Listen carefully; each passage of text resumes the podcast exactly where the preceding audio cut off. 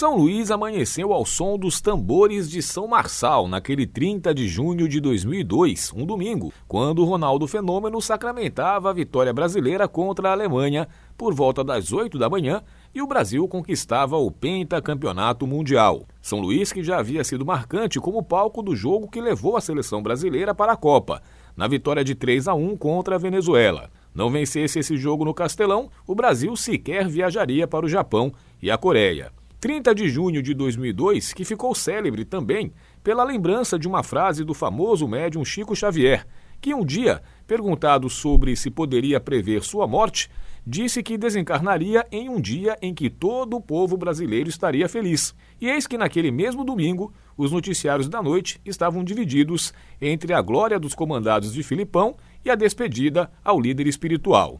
O que não se poderia prever é que aquele 30 de junho já está há 20 anos sem se repetir, pois de lá para cá o Brasil parou no máximo nas semifinais. E nesta, quando lá chegou, era melhor nem ter ido. Falo dos 7 a 1 de 2014. O Penta de 2002 foi o coroamento de uma década de glórias do futebol brasileiro, com três finais seguidas de Copas e dois títulos conquistados, diversas Libertadores e uma geração de craques que atuavam tanto no Brasil quanto no exterior.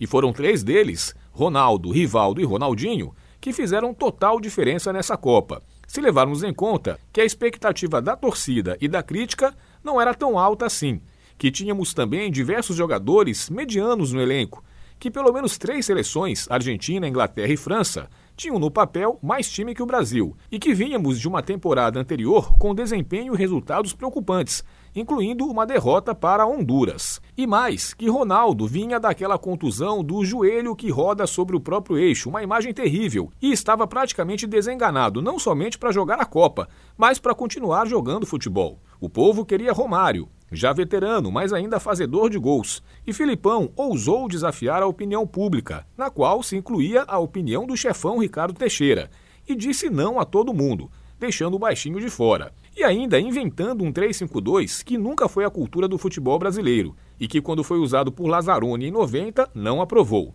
Enfim, diante de todo esse quadro, o Brasil chegou ao Oriente para ver o que acontecia e tudo funcionou às mil maravilhas.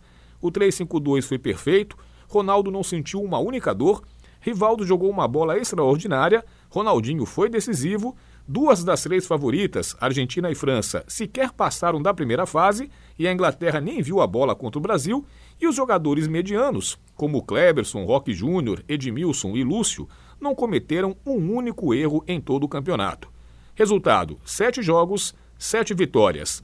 Assim como a seleção de 70, aquela de Pelé, Rivelino, Tostão, Carlos Alberto e Jairzinho, a de 2002 foi a única brasileira a ganhar a Copa vencendo todos os jogos. E Vampeta desceu a rampa do Planalto dando piruetas movidas a álcool, segundo ele mesmo conta, enquanto São Marçal abençoava o povo e suas matracadas. Um povo feliz, feliz, protagonista de uma página inesquecível do futebol e da vida. Paulo Pellegrini para o Jornal Rádio Universidade.